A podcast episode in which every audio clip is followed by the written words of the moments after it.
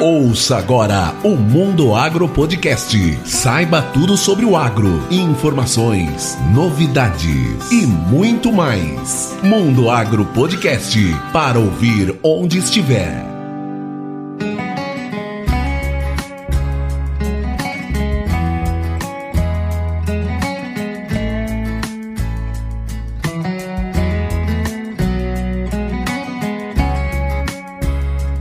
Esse é o Mundo Agro Podcast, o seu podcast sobre o agronegócio. No episódio de hoje, eu, professor Rogério Coimbra, conversei com o Dr. Cornélio Zolim. Ele é pesquisador na Embrapa Agro Silvio Pastoril e é especialista na gestão de recursos hídricos, modelagem hidrológica e em aspectos técnicos, econômicos e sociais relacionados ao uso da água. Ele é membro do grupo de pesquisa que desenvolve os trabalhos ligados ao zoneamento agrícola de risco climático climático, o chamado ZARC. Nessa conversa, o Dr. Zolim nos explicou os detalhes do ZARC, qual o objetivo da determinação desse zoneamento para as diversas culturas no Brasil, qual a sua importância para o produtor rural e também para o sistema produtivo. E esse episódio do Mundo Agro Podcast tem o apoio da Agrosol Sementes. Acesse agrosolsementes.com.br. E agora vamos para esse bate-papo com o Dr. Zolim.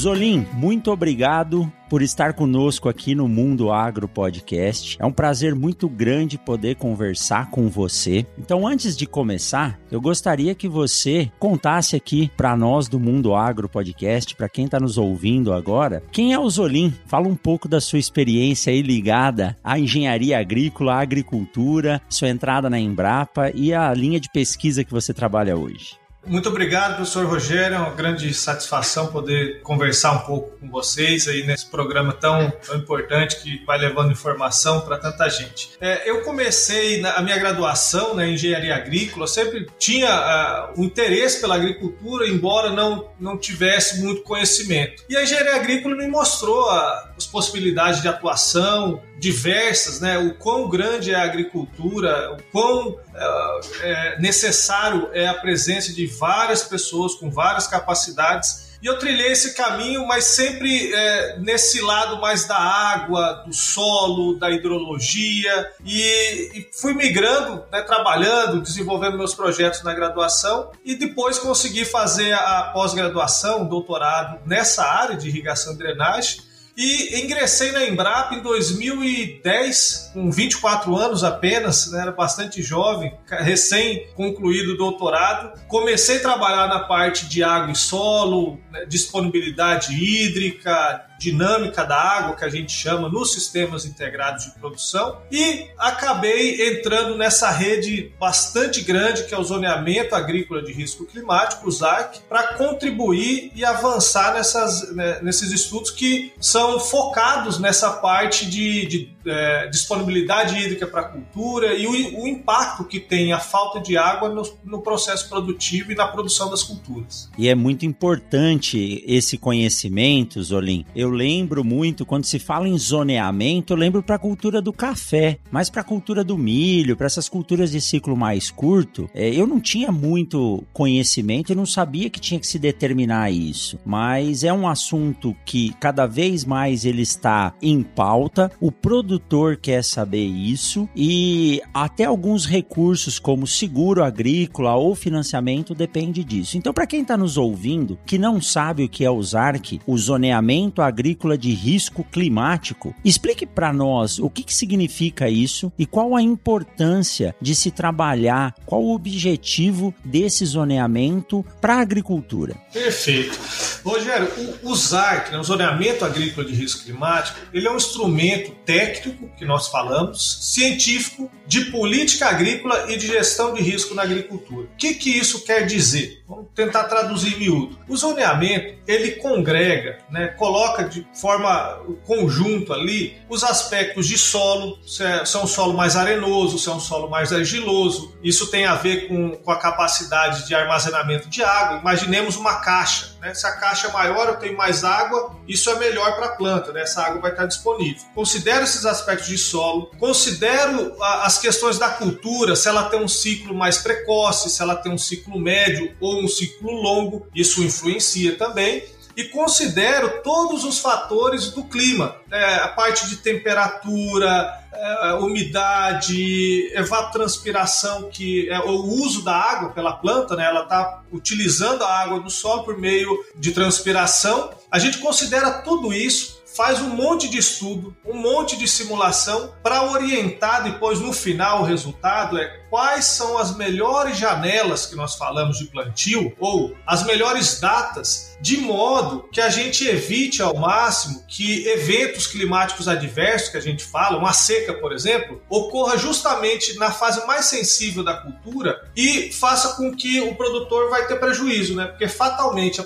a, a cultura vai sofrer, vai produzir menos e isso pode gerar prejuízos importantes para o produtor. Perfeito. E isso independe da cultura, né, Zolim? Como eu disse anteriormente, o café, até na época de faculdade, a gente falava em zoneamento, preocupação de ter uma área, como eu vim lá do, do sudeste de São Paulo, a maior preocupação era, poxa, se eu plantar o café num lugar que tem risco de geada, então eu posso perder a cultura. Mas quando a gente traz isso para a realidade do centro-oeste, do Mato Grosso, de Sinop, onde nós moramos hoje, que nós temos aí a sucessão de soja, milho, soja, algodão, soja, milho, boi. Então é importante conhecer quais fatores vão interagir para que eu possa plantar a soja numa época adequada, o milho tenha água suficiente na fase de florescimento, o algodão tenha um espaço maior de retenção de água no solo, porque o ciclo dele é maior. Então a interação de todos esses fatores, ela é estudada nesse processo para que você possa emitir uma carta, um mapa, um relatório dizendo quais são as épocas e localizações mais adequadas? Exatamente, né? Todos esses fatores, eles são considerados para a gente evitar que, que ocorra alguma coisa, é, evitar ao máximo né, que ocorra um evento, uma geada, um veranico, alguma coisa que comprometa a produtividade. No caso do Mato Grosso, aqui da nossa região, é basicamente evitar o, a falta de água num período importante para a cultura ou o excesso de chuva na colheita, por exemplo. Isso é considerado. E você veja bem, é, ano passado nós fizemos a primeira validação para o sistema milho braquiário. Então, o que, que acontece? O zoneamento para uma cultura ele é diferente do zoneamento para o sistema. Por quê? Talvez você tenha um sistema integrado que você consiga ter uma maior capacidade de reter água, consequentemente o seu risco vai ser um pouco menor. E isso impacta diretamente no produtor, porque às vezes você consegue um decêndio a mais, que a gente fala, um período de 10 dias, né? Então, vamos supor que você tinha uma janela até final de janeiro, uma janela de plantio com risco né, ali. Depois eu posso explicar um pouco a questão do risco, mas você tinha até o final de janeiro. Aí, com o sistema que conserva mais água, é, tem um menor risco, você pode ter até é, 10 de fevereiro, por exemplo, para plantar. E isso faz toda a diferença nessa correria que é o preparo, o plantio, né, a colheita de uma cultura e já a semeadura da outra logo em seguida. Então, esses são alguns pontos para a gente mencionar, que, que, tudo isso considerado no zoneamento. É, um, deve ser um trabalho trabalhoso, viu? é, com é. certeza. Zolim, quais as culturas que foram estudadas aqui pela equipe da Embrapa e os outros e as outras equipes de pesquisadores, órgãos do governo que trabalharam aqui para a região eh, do Mato Grosso? Quais culturas foram englobadas nesse, nesse estudo? Rogério, nós tivemos é, várias, mas para citar algumas assim mais recentes, ó, milho primeira e segunda safra, soja, o, o sistema milho braquiária. É, esse ano, só para você ter uma ideia, nós fizemos de mamona, melancia, milheto e é, sorgo granífero. São algumas das culturas, mamona também, não sei se eu já havia mencionado, são algumas das culturas que nós fizemos esse processo é, do zoneamento e da validação que a validação é uma conversa junto a, ao setor produtivo, quem tem interesse, quem pratica né, a determinado sistema, planta aquela cultura. Então, naturalmente os produtores têm um conhecimento da realidade local. E aí o zoneamento, depois que a gente faz todos os estudos, chega no resultado, a gente leva esse resultado ao setor produtivo, senta com o pessoal, conversa, faz sentido isso? E aí ouve o setor produtivo. Ele fala: não, ok, é, é isso. Ou, não, ó, essa janela aqui a gente planta é, um pouquinho mais à frente e tem, produz bem, não tem problema. Ou nessa janela aqui, vamos supor, até o final de fevereiro, tá falando que pode plantar. Aí o produtor fala: não, a gente só planta até o meio de fevereiro, porque se plantar até o final, nós vamos ter algum problema. Veranico, por exemplo, né, falta de água lá para a cultura. E a gente congrega essas informações de novo, rediscute, simula de novo se for o caso, e aí chega num resultado final com a contribuição que é fundamental do setor produtivo. Que interessante. Eu achei que eram algumas culturas assim principais, mas você está me dizendo que entrou até frutíferas, melancia, maracujá, não sei se foi essa que você citou, e a mamona, que eu achei que estava esquecida aí. Quando eu terminei o meu doutorado, é, a produção de mamona era algo que estava muito em alta em função do biodiesel, mas você acabou de nos trazer aqui a informação de que a mamona ainda é uma cultura que tem a sua importância econômica para o Mato Grosso né?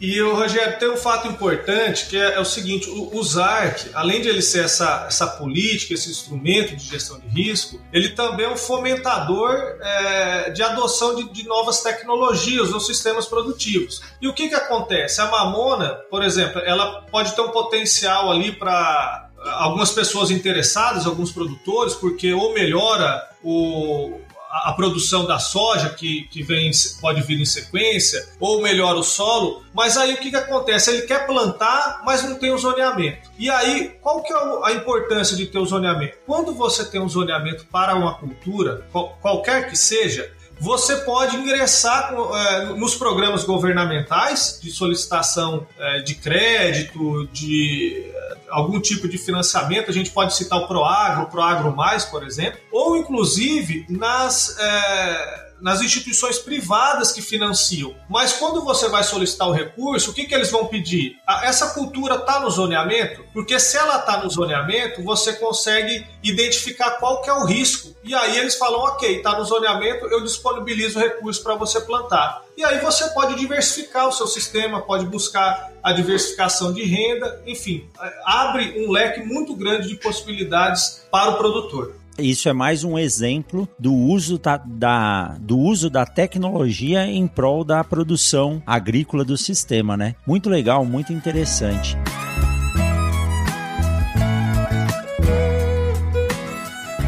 Aproveitando esse intervalo, você que é nosso ouvinte de carteirinha, já pensou em ser um mantenedor do Mundo Agro Podcast? A partir de um real por mês você assina os nossos planos, tem participação no grupo VIP do Telegram, que é uma linha direta com os hosts do podcast, e pode até participar da gravação de um episódio conosco. Faça como os nossos padrinhos Jaqueline Dourado e Iago Oliveira. Acesse agora no seu aplicativo do PicPay, escolha um plano que caiba no seu bolso e faça parte do Mundo Agro Vai lá.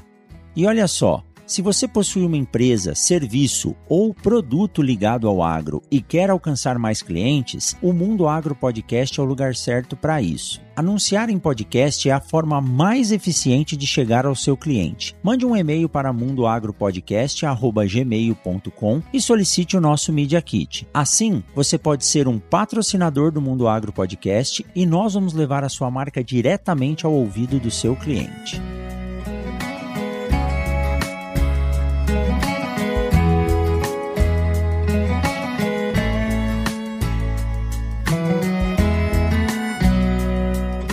É, Zolim, me diz uma coisa. Vamos tentar aprofundar um pouco mais o assunto e você é especialista na área, é importante é, você estar tá aqui para nos explicar isso. É, qual a duração de tempo e qual que é a metodologia utilizada para se determinar isso, para se determinar esse zoneamento? Se você puder usar como exemplo a cultura do milho, porque eu acho que é uma daquelas que ela tá num, num meio termo, né? É, tem que colher a soja, plantar o milho, ela não tem um ciclo tão longo e se você você atrasar, pode ser que você pegue a fase de enchimento de grão sem água. Então, essa janela do milho é algo que o produtor fica muito ansioso e até por isso ele tenta antecipar ao máximo a semeadura da soja, usar materiais mais precoces. E aí vem um ano como esse em que nós tivemos que atrasar em quase 20, 30 dias a semeadura da soja, simplesmente porque não chovia. Qual a metodologia que vocês usam para poder determinar esses intervalos de tempo no zoneamento? Rogério, o, o zoneamento ele considera, por exemplo, uma série climática de temperatura, chuva, né, outros fatores climáticos de pelo menos 15 anos. 15 anos, quanto maior, melhor. Por quê?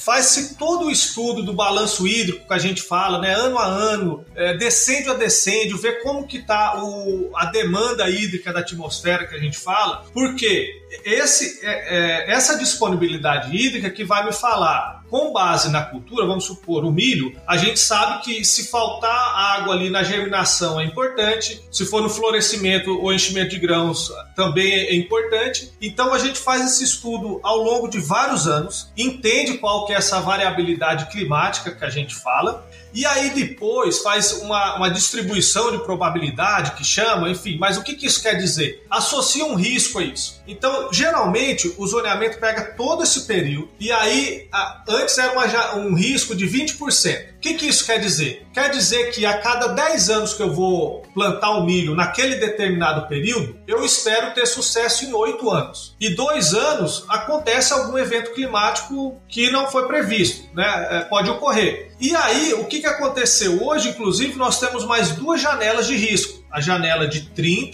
e de 40%. É a mesma análise. 30% eu espero ter sucesso em 7 a cada 10. E 40% eu espero ter sucesso em 6 a cada 10. Então, depois que fez todo esse estudo, a gente avalia o ciclo da cultura e aí você, a gente consegue pegar e falar: não, para o milho, se você plantar de X a Y, a janela aqui, a chance de sucesso é de de, de 80%, ou de 70% ou de 30%. É, então, assim, é um estudo de, de várias simulações, tudo isso junto, a gente cruza solo, clima, ciclo da cultura, decêndios, né? Que tem 36 decêndios no ano, né? Períodos de 10 dias. Isso dá uma trabalheira danada nos computadores, simula tudo e aí gera esse resultado. Fala, ó, você pode plantar nesse período aqui, começando, por exemplo, partir lá 1 de fevereiro, né? Aqui a, a soja, no caso, em outubro, se, é, segundo decêndio ali, a partir de 15, 20 de outubro, e, e do milho, mesma forma, ele colheu, é, vamos supor, colheu em fevereiro, que você tem até o final de fevereiro fevereiro ou até o início de, é, de março, aí o risco já está muito grande, entendeu? Aí a gente tem todas essas informações que são disponibilizadas pelo Ministério da Agricultura em portarias que nós falamos. Então, o Ministério da Agricultura ele publica essas portarias e aí ele vai falar, ó, para o milho em Mato Grosso, no município de Sinop,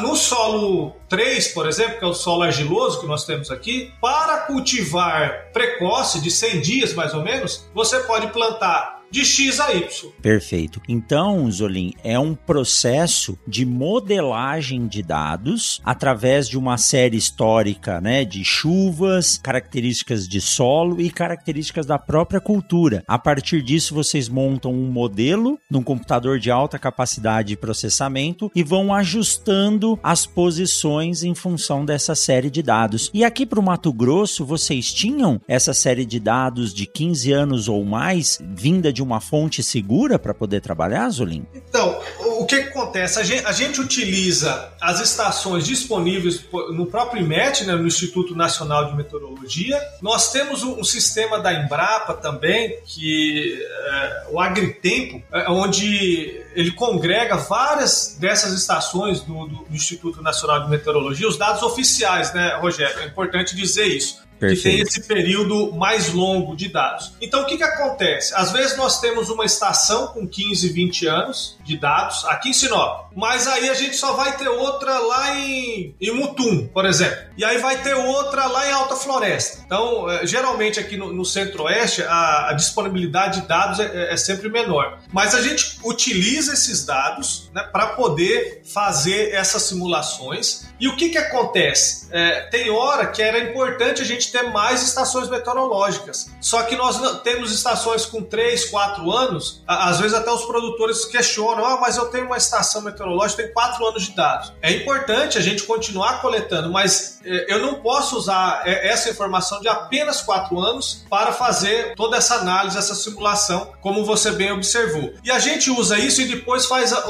interpolação né, para as diferentes regiões. E às vezes o que, que acontece? É, o produtor fala: não, mas esse município vizinho ele tem a mesma condição de plantio da, do outro município, né? Ele fala: não, a gente planta até final de janeiro, tá tudo certo. Aí no zoneamento, vamos supor, o, o, o município do lado falou que eu não posso plantar até o final de janeiro. Acontece, isso porque falta, é, às vezes, uma grande quantidade de, de estações meteorológicas, né, que poderia suprir esse problema, e é justamente por isso que a gente senta com os produtores, com o setor produtivo, conversa, pergunta se aquele resultado está refletindo de maneira adequada o que ele está observando em campo. E, esse é um ponto importante aí da validação que nós chamamos. É, eu ia perguntar exatamente duas coisas que você citou. Hoje, uh, os produtores têm acesso, o custo está mais acessível das estações meteorológicas na propriedade e existem alguns sistemas tão desenvolvidos já que o produtor ele consegue ter a previsão aí de um, dois dias por talhão. E você acabou de citar que você pode utilizar os dados dessa propriedade, mas de forma complementar, porque a maioria delas tem um intervalo de tempo de armazenamento de dados de forma curta. E outra coisa importante de se falar é que o produtor ele, ele armazena esses dados, mas se ele não processar esses dados e transformar isso numa carta ou num mapa, esses dados acabam virando uma montanha de lixo, né? Então vocês podem sim utilizar esses dados que o produtor gera de forma complementar para aumentar a acurácia do, do trabalho e do zoneamento que vocês vêm fazendo.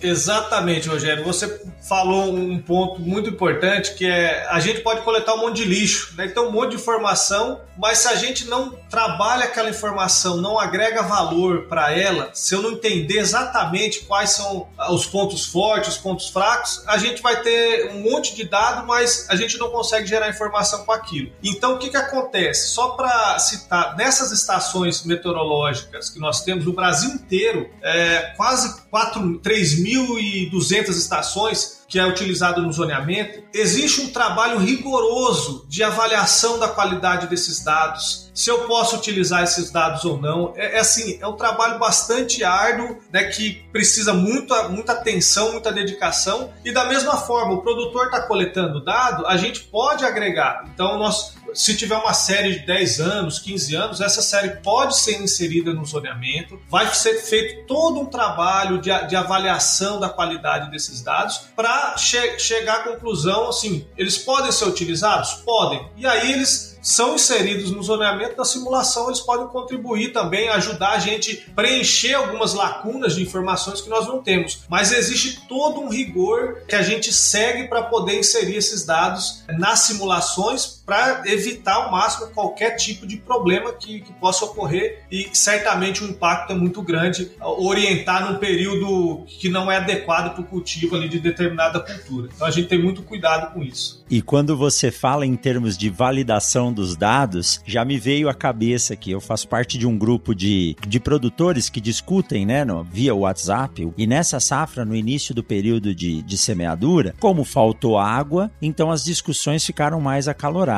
Em um determinado momento, um produtor mostrou uh, uma série de pluviômetros que ele tinha na fazenda e ele tentou comparar um com o outro, e nenhum dos três que ele mostrou dava a mesma medida. Então eu fico imaginando o trabalho que vocês têm para montar esse modelo e trabalhar em cima dele, se de repente você pega um pluviômetro ou um termômetro ou é, um termohigrógrafo que não está calibrado e ele está marcando igual todos os dias, mas ele não tem a, a exatidão, né? Se você inserir esses dados lá, você pode estragar todos os resultados que você tem, né? Exatamente, e, e, isso pode gerar, às vezes gera interpretações errôneas, né? Porque às vezes você tem um conhecimento de uma região e você olha e fala, não, peraí, não não está adequado esse resultado. E aí, quando você volta na série de dados, você pode observar isso. Ó, tem um problema com o pluviômetro, é, essa temperatura que não está correta. E, então, existe toda esse, essa triagem que a gente fala para usar o melhor possível daqueles dados para gerar o melhor resultado, né? Porque se, se a gente não se atentar para isso, Rogério, é, a gente sabe que na, no, no, dia a dia vários resultados eles podem ser é, não serem corretos e isso vai gerar uma tomada de decisão errada. Eu imagino, Zolinho, o trabalho que deve ser para vocês compilarem esses dados, mas eu imagino jun juntar os dados, porque eu fiz um trabalho no monitoramento de ambiente de armazenamento de sementes, em que a gente coletava temperatura, ponto de orvalho e umidade relativa de hora em hora, e isso foi feito por 18 meses, né? Depois, para você juntar esses dados, tirar essas médias, deu um trabalho. Eu fico imaginando vocês com é. 15 anos de dados, 20 anos, né? É, 20, 30 anos, tem séries. É, é informação demais, Rogério. Lá no. A parte de computação fica no, na Embrapa Informática Agropecuária, lá em Campinas que tem os grandes processadores, né, computacional lá, toda essa parte, esse recurso computacional que é necessário, e fica dias rodando lá, porque, ó, imagina, você tem três tipos de solo, a gente está melhorando agora, vai ter mais, mas vamos pensar, três tipos de solos, tem quase 60 culturas, aí você tem diferentes ciclos de culturas, e você tem 36 decêndios por ano para cada município do Brasil. E isso é estudado, é feito por município município, né? É, o resultado sai por município, Rogério. Para cada região que a gente tem, as diferentes regiões do Brasil, município, cultura, ciclo, solo, tá lá. Então é, é, muita, é muita coisa. É um trabalho digno de elogio mesmo. E a importância dele, né? Isolim, tem algum estudo feito a campo? Vocês fazem um mapeamento, fazem o zoneamento e depois a, vocês chegam a fazer uh, a semeadura próximo dos, dos períodos de risco, como você citou lá na frente, 20, 30, 40% de chance de ter uma intercorrência é, se semeando naquela data, vocês chegam a fazer algum estudo a campo com a cultura implantada? Então, Rogério, esse, essas informações que entram no zoneamento, na, entra, por exemplo, a parte de consumo hídrico da planta, né? É, isso é experimentação agrícola pura, lisimetria, para ver quanto que ela consumiu, e aí em determinado período, por exemplo, faltou água, o quanto que isso impactou a produtividade. Então essas informações que são levadas, consideradas no zoneamento, para a gente fazer todas as simulações. Mas então a gente, a gente pode ver de duas formas. Nós temos essa parte das simulações, né, que estão sendo feitas agora, com os resultados já gerados. E nós temos um esforço muito grande, várias instituições, né, unidades da Embrapa, instituições parceiras, com um monte de experimento no campo, monitorando o crescimento da planta, produção de biomassa, água no solo, um monte de coisa, fazer todo um raio-x do sistema para a gente gerar essas informações, né? O quanto de luz que foi necessário ou interceptado ali pela soja, pelo milho, faltou água, quanto que isso impactou, faltou luz no sistema eh, integrado, por exemplo, quanto que isso impactou. Todas essas informações a gente vem trabalhando para é, inserir novamente nos modelos do zoneamento e aperfeiçoando a cada, cada vez mais os resultados que nós geramos. Perfeito. Então é muito mais complexo do que se imagina, né? Para quem está nos ouvindo, acha que é um trabalho que você junta alguns dados, coloca no computador, não. É esse cruzamento de dados, né? De quanto que a planta consome de água em relação àquilo que tinha no solo, o quanto que isso impactou em termos de, de redução de produtividade. Esses dados, eles são de fundamental importância importância. E para poder fazer esse ensaio a campo, também não é algo que você faz em uma ou duas safras. Aí eu volto a ressaltar, Azolim, a importância da Embrapa na agricultura brasileira. Nenhuma empresa privada que vise lucro vai investir tanto tempo, tanto recurso humano e tanto recurso financeiro para obter esses dados, porque senão ela não consegue sobreviver. Se ela depender do lucro para sobreviver, então até num podcast que eu gravei, se eu não me engano, foi o quinto ou sexto que nós gravamos com o Auster, o Edson e o Alexandre, nós falávamos exatamente isso. O investimento em pesquisa para o desenvolvimento de um sistema de produção, ele não pode levar em consideração a limitação de recursos financeiros, porque isso está ligado diretamente à segurança alimentar de um país, né? Então, imagina você compilar, juntar dados de várias regiões do Brasil, dados de produtividade, dados de capacidade de retenção de água no solo, dados climáticos para poder transformar isso em um livro, uma carta, uma recomendação, um boletim emitido pelo ministério para que o produtor possa saber exatamente quando ele pode plantar ou quando ele não pode plantar. Então é importante ressaltar a importância do trabalho que vocês fazem dentro da Embrapa, viu? Rogério, com, certeza. É, a gente sempre fala que o investimento público em pesquisa, né, ele caminha junto com o setor privado, porque as pesquisas de alto risco, que duram décadas, nós temos zoneamento tem mais de 20 anos, é, tem outros estudos, sistemas integrados também, tem mais de 20 anos, aí, aproximadamente 20 anos. É, são estudos de, de sistemas, tecnologias de alto, alto risco e a importância do investimento na, na pesquisa pública, hoje já né, consolidada na literatura, isso traz benefícios enormes para a população. Isso é necessário para depois o setor privado vir pegar parte dessas tecnologias e, e dar continuidade, né, é, fazendo o seu papel, buscando ali, e, e, não necessariamente tendo que trabalhar com, com essas questões de alto risco, porque, igual você falou, a empresa não consegue sobreviver se ela tivesse que tirar lucro de algo que vai demorar 5, 10 anos para você ter um resultado, né? Um exemplo aí bastante simplório, mas é, é, é bem isso que você colocou. É fundamental o investimento, garantir é, segurança alimentar, desenvolvimento regional, enfim, tem uma, uma gama muito grande de, de, de retornos para a sociedade. Né? O zoneamento é uma das tecnologias com grande retorno para a sociedade viabilizou ao longo do, dos anos a segurança agrícola no Brasil, que era, né, tinha vários problemas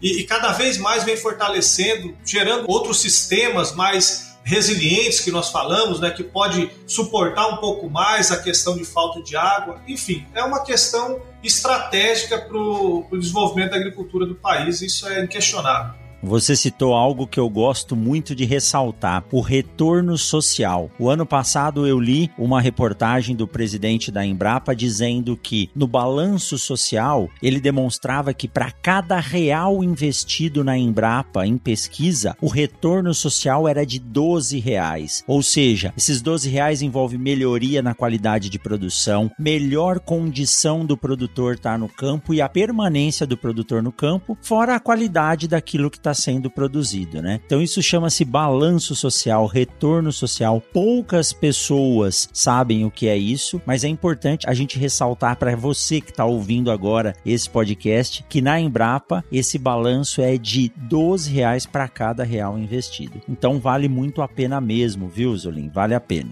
E, um outro ponto interessante, Rogério, é o seguinte, que muitas vezes a gente não, não para para pensar, mas hora que a gente senta à mesa né, para comer um arroz, um feijão, é, até a cerveja que, que nós tomamos, é, a Embrapa tem contribuições importantíssimas na, em desenvolvimento de variedades, não só a Embrapa, várias instituições públicas, vários parceiros, mas muitas vezes no nosso café da manhã, no almoço e janta, nós, nós estamos é, nos alimentando com produtos que tem, é, tiveram tecnologias desenvolvidas pela Embrapa e por outros parceiros e instituições públicas. É sempre bom a gente observar isso. É, o investimento investimento em pesquisa num país nunca é demais. E esse ano que passou foi um exemplo muito claro. Quem investe em saúde, quem investe em pesquisa, consegue ter base para poder desenvolver tudo de forma muito rápida. Hoje a gente não precisaria estar tá passando esse apuro em desenvolvimento se a gente tivesse um pouquinho mais de investimento. E até o sequenciamento do, do vírus do Covid foi feito aí em, se eu não me engano, em quatro dias, cinco dias no Brasil. Eu lembro quando. Coisa fantástica, né? Eu lembro quando eu fazia graduação em Botucatu, Zolim, que tinha um colega, morava numa república ao lado da minha, e ele trabalhava no grupo Genoma da Cana. E eles estavam, acho que há 3, 4 anos, trabalhando no sequenciamento da cana. 3 ou 4 anos. E a pesquisadora brasileira lá da USP fez o sequenciamento em 48 horas, se eu não me engano. Isso é a realidade da pesquisa.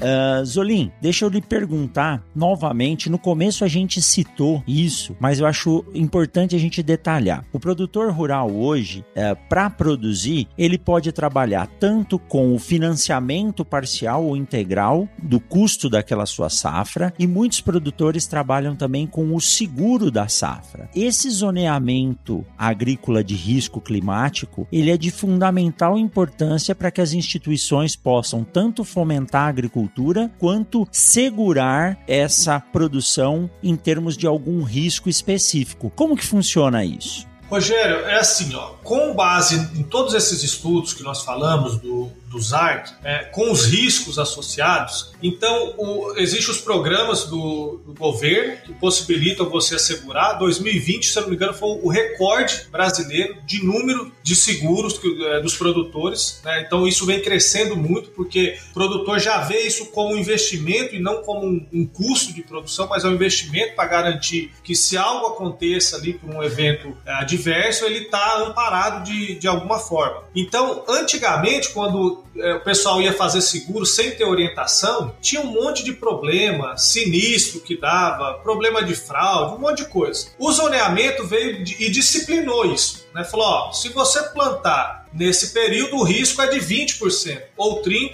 ou 40% agora, como eu mencionei é, no início. Isso dá confiança né, no, na, em todo o estudo e dá confiança para você saber, não, eu posso alocar esse dinheiro aqui. Exato. E as instituições privadas usam isso, porque ela vai chegar assim, é, você vai plantar, vamos, vamos supor, eu falei, ah, eu quero plantar milho. Ok, Zolim, quando, na onde você vai plantar? Em Sinop. Quando? Em julho. É irrigado? Não, não é irrigado. Aí vai falar, não, mas lá não vai produzir milho em julho. Então, é, a hora existe essa, esse norte para o setor de, de, seguro que ele sabe que existe um risco associado. Por exemplo, Rogério, quando você chega lá é, para financiar, tem, tem, produtores que são tão antenados no mercado, estão mais é, capitalizados, eles falam o seguinte: ó, eu quero plantar, eu vou plantar no risco de 30, porque, por exemplo, eu vou ter 10 dias a mais para plantar e eu sei que o mercado está mais ou menos assim, eu acho que vai valer a pena. Então ele tem essa escolha, por exemplo. Só que o que, que acontece quando você você aumenta o risco. É a mesma coisa do carro. Quando você vai segurar o carro, o que, que acontece se o risco é maior? O valor é maior, certo? Mas pelo menos o produtor ele tem a opção de falar não, eu quero eu quero correr esse risco um pouco a mais aqui porque eu acho que eu vou conseguir um, uma rentabilidade melhor lá. E a seguradora ela sabe que ela não, ela não pode dar um tiro no escuro, né? Você plantar qualquer cultura em qualquer época que não está orientado. Então o risco é muito grande. E, e, por isso que o zoneamento ele é, é a espinha dorsal, ele que dá o norte ali para os programas governamentais, o Proagro, o Proagro Mais, o de agricultura familiar e para as seguradoras privadas também que hoje já passam é, serem uma das principais usuárias das informações do zoneamento agrícola de risco climático. Muito bom. Zolim, essa sua experiência de trabalho com a interação clima, planta e principalmente a divulgação de um resultado, dando norte para o produtor do que ele pode fazer ou não, é fantástica. Eu agradeço, Rogério, é, a oportunidade de participar, de conversar um pouco, né? Com, com, todo o seu público aí que, que acompanha o programa e, e de tentar levar um pouquinho de, de, esclarecimento, né? Que às vezes a gente ouve o zoneamento, mas não, não tem ideia do, do, tanto de pessoas, de instituições envolvidas, né? O esforço que tem, a, toda a ciência e tecnologia investida nisso. É, da mesma forma no, no desenvolvimento de sistemas é, como esse que o Gabriel mencionou, nas possibilidades de, de manejo que é, viabilize o, um plantio numa janela menor menor, um sistema é, com mais resiliência, que a gente fala que cada vez mais nós vamos precisar, porque ao que tudo indica, nós teremos cada vez mais esses eventos climáticos adversos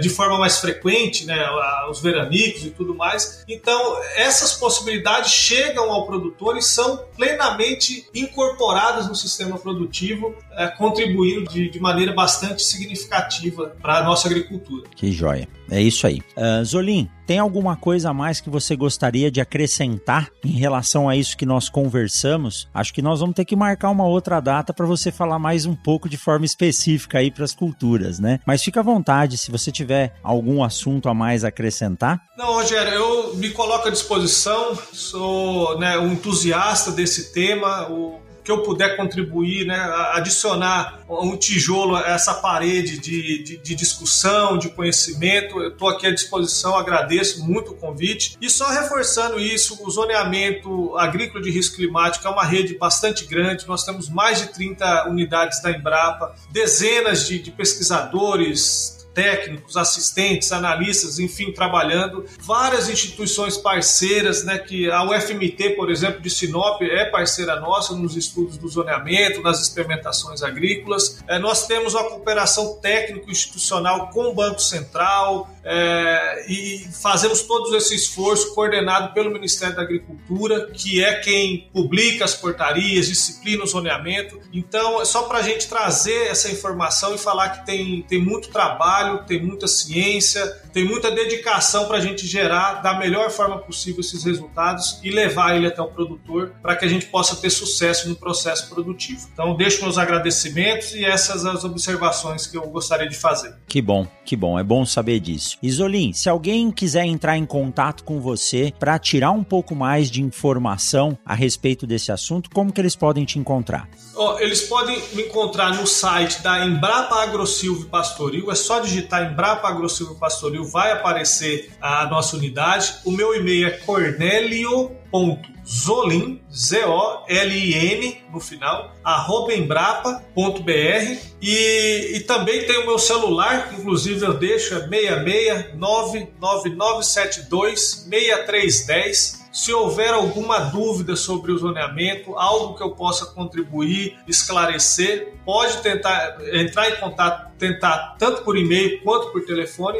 e eu estarei. É, será um prazer poder responder, contribuir aí com, com, quem quer que seja que tenha interesse sobre o zoneamento. Perfeito. Para você que está ouvindo, fique tranquilo, porque eu vou deixar escrito aqui embaixo, na descrição desse podcast, tanto o site da Embrapa AgroSilva Pastoril, quanto o e-mail e o telefone do Zolim. Zolim, muito obrigado por essa aula que você nos deu sobre zoneamento climático de risco. Eu espero que a gente possa conversar mais e interagir também com outros pesquisadores que trabalham junto para formar essa rede de trabalho. Eu desejo que você tenha muito sucesso nessa caminhada aí, que os dados sejam cada vez mais precisos, porque a agricultura depende disso, de estudos consolidados que tragam segurança para o produtor rural. E eu lembro novamente, nós, servidores federais, o nosso compromisso é com o sistema de produção. Se o sistema de produção estiver bem, o agricultor vai estar bem, quem mora na cidade vai receber lá pelo menos três vezes por dia possibilidade de ter comida e se alimentar. Muito obrigado, viu, Zolim? Foi um prazer muito grande bater um papo com você. E o que eu espero é que todos tenham uma boa safra e nós nos vemos por aí. Um abraço, até mais. Tchau, tchau, Zolim. Tchau, muito obrigado, Rogério.